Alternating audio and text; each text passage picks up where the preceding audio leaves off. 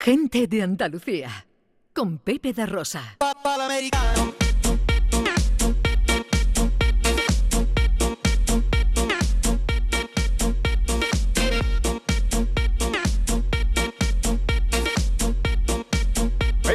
Para la una. Es tiempo de John Julius y sus cosas. Este repaso cotidiano a la vida, este costumbrismo radiofónico en palabras y en la voz de un guiri en Andalucía. Eh, seis trabajos necesarios que nunca podría hacer.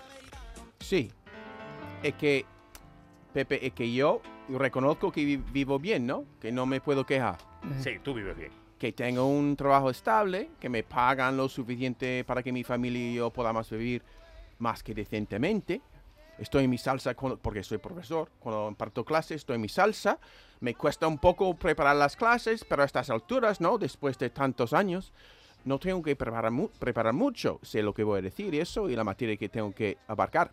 Pero, pero, Pero. pero, cuando mis alumnos me entregan sus redacciones, 40 a la vez, y sé que para leer y corregirlas bien voy a necesitar entre 20 y 25 minutos para cada redacción, multiplicado por 40, me cuesta levantarme viendo lo que me, me- me Lo que te espera.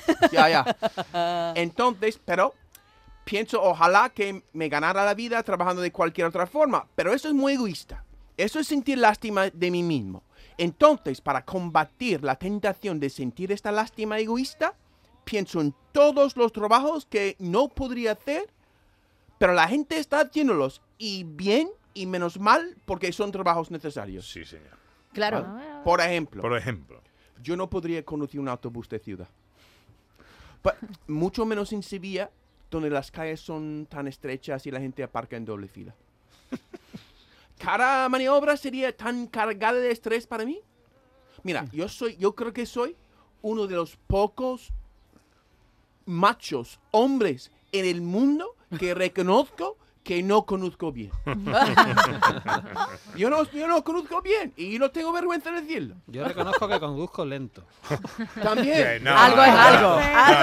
Eso. no A lo mejor eso. también conduzco lento y mal. Yo digo, Pero este, lento por lo menos. ya, no, no, lo lento porque no necesitamos tan más tiempo de rea- reacción. Yo que la gente detrás de mí se enfada mucho. Ah, sí. Pero mejor para ellos.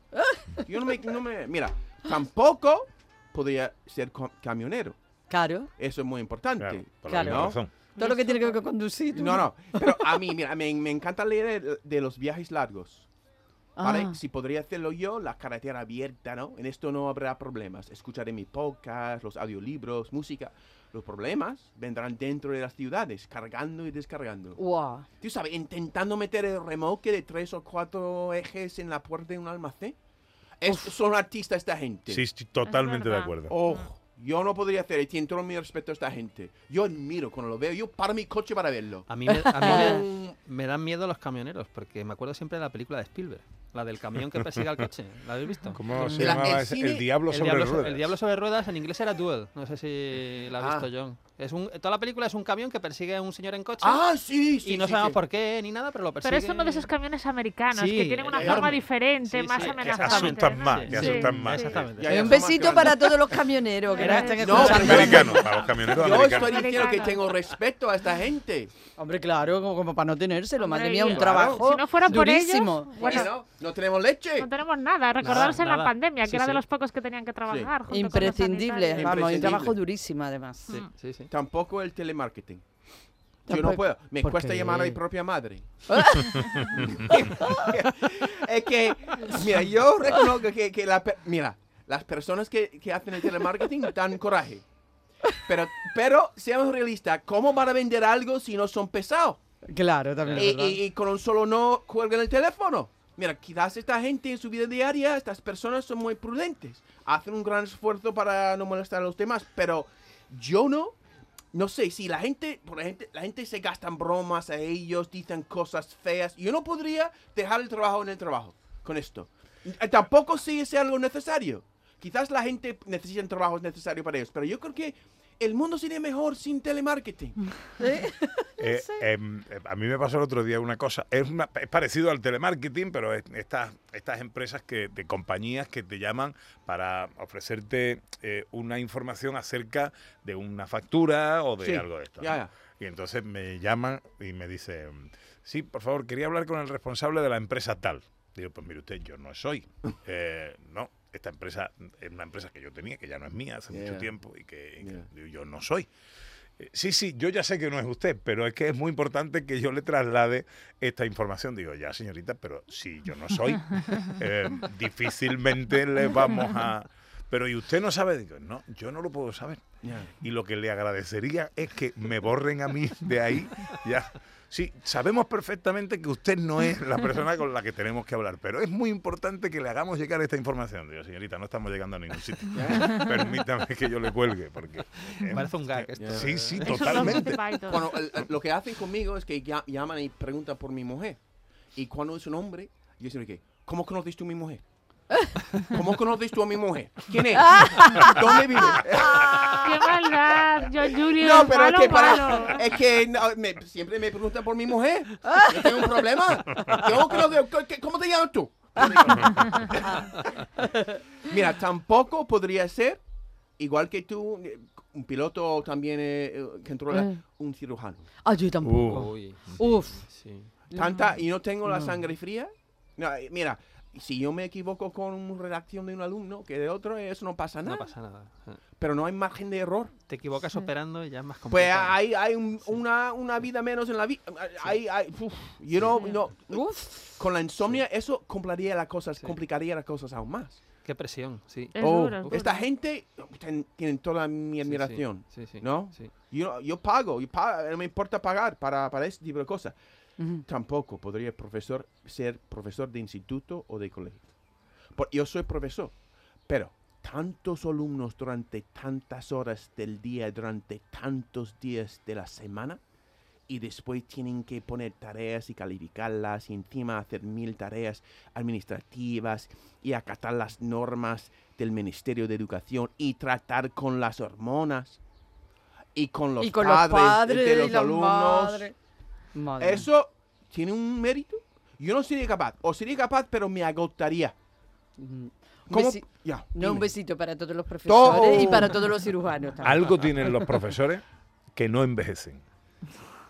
Los profesores No les da tiempo. no- los profesores no envejecen. Tú vas al colegio, ¿no? Y tienes tu profesor de matemática, Sí. ¿no? Sí. Y luego mm, dejas el colegio y vas a la universidad y luego tienes un trabajo y te casas y tienes hijos Y y, sigue 30 años más tarde te cruzas un día con tu profesor de matemática y está igual. Eso es verdad. Claro, ¿Qué- no son como ¿Qué los les presidentes. pasa a los profesores? No los tiempo. presidentes lo contrario. Los presidentes de cuatro años se enveje- envejecen, ¿no? Sí, van Sí. cascando. Pero- Con canas, todos con Canas, sí, canas, sí, ¿no? sí. Entran los Sí. sanos y Ya, acaban ya. canosos.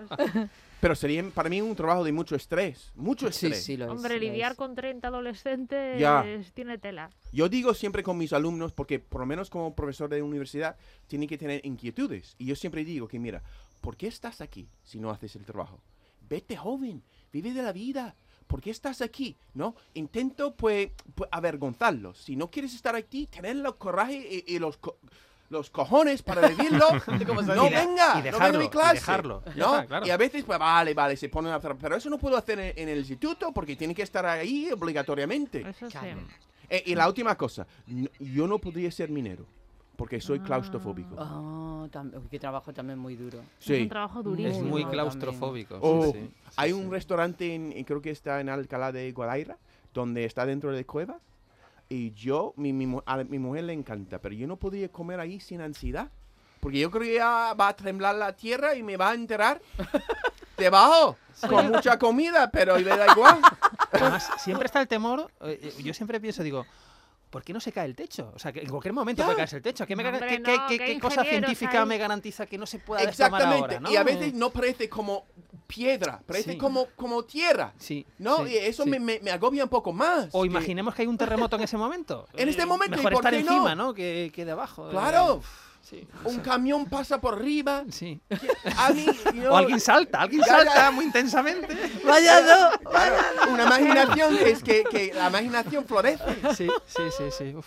Pesadilla. Entonces eso es mi, mm, eso es mi, mi ejercicio mental que hago después de recibir 40 reacciones que tengo que leer, estudiar y comentar en un fin de semana porque hay cosas peores. Tengo que dar las gracias del universo que es lo que tengo, ¿no? Pues sí, claro Tienes sí. to- que toda la razón. ¿No? Toda la razón. Todos tenemos otra, que dar otra cosa que debe dar miedo debe ser lo de la. Hoy que hemos tenido a José María Pou, salir a escena en teatro y de repente quedarte en blanco, ¿no? Oh. Con Es un un auditorio, auditorio Sí, sí. lleno. Es una 500 pesadilla mía. ahí y, Una hostia, pesadilla ¿qué mía. iba a decir? Sí, ¿Qué hago sí. yo aquí? Uf. Dice María. Chamorro que ella no sería fiscal.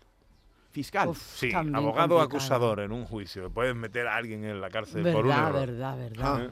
Oye, hay- muy y-. Juez, ¿eh? Juez, juez también Bueno, es. Uf. Yo, yo le, yo le daría la vuelta a, a lo de María. O sea, lo que yo no podría ser nunca sería abogado defensor pues de un asesino, de un Claro. Criminal, de un violador o de un... Sí, también ¿no? y tener que hacerlo sabiendo que son culpables. Efectivamente. Eso sería, Claro. uff. O sea, entiendo que lo tiene que haber. Claro. El No, lo eh, tiene, eh, claro. Lógicamente, la democracia, la libertad, los derechos, la historia. Pero yo no sería capaz. A mí lo que sería difícil sería no cabrearme con el fiscal o con el defensor. O sea, yo creo que tienen que ser personas muy Moderadas, ¿no? moderadas porque Bueno, uf, tiene la ley detrás, ¿no? Que Claro. los ampara siempre, Sí, sí, sí. entonces. claro. pues, Uf. Madre mía, cuántas cosas difíciles que menos mal que hay otros que se encargan de ellas. ¿eh? Ya. Dentista, dentista. Eso. Madre mía, yo no Mm. podría ser dentista tampoco. Bueno, ¿por qué no? Dentista. Yo no, pues yo no. Ah, yo ah, yo no, podría no hacerlo. O limpiar las calles. A mí me gusta. Me Eso gusta sí me limpiar. gusta, limpiar las al calles aire no me libre. importaría Ya, sí. hacerlo. Yo pensaba que tiene que ser divertido repartir cartas, porque vas caminando encantaría, con cartero. tu bicicleta y vas pasa en un pueblecito, en una ciudad y conoces a los vecinos de Un los cartero, ¿no? Un cartero, sí. Un cartero, pero a mí, ¿por Eso qué me no ser encantaría. un cartero, por ejemplo, en San Luca de Barameda?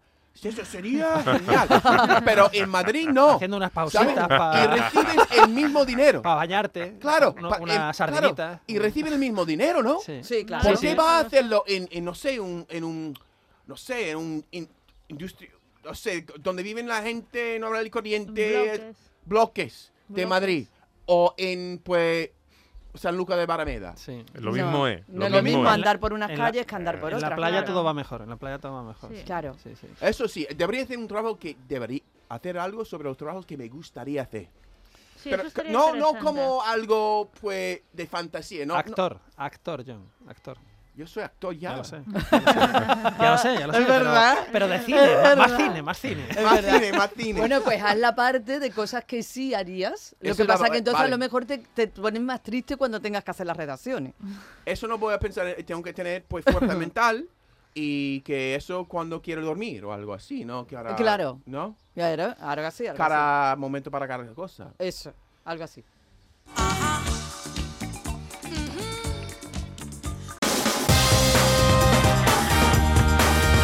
En Canal Sur Radio, gente de Andalucía, con Pepe da Rosa.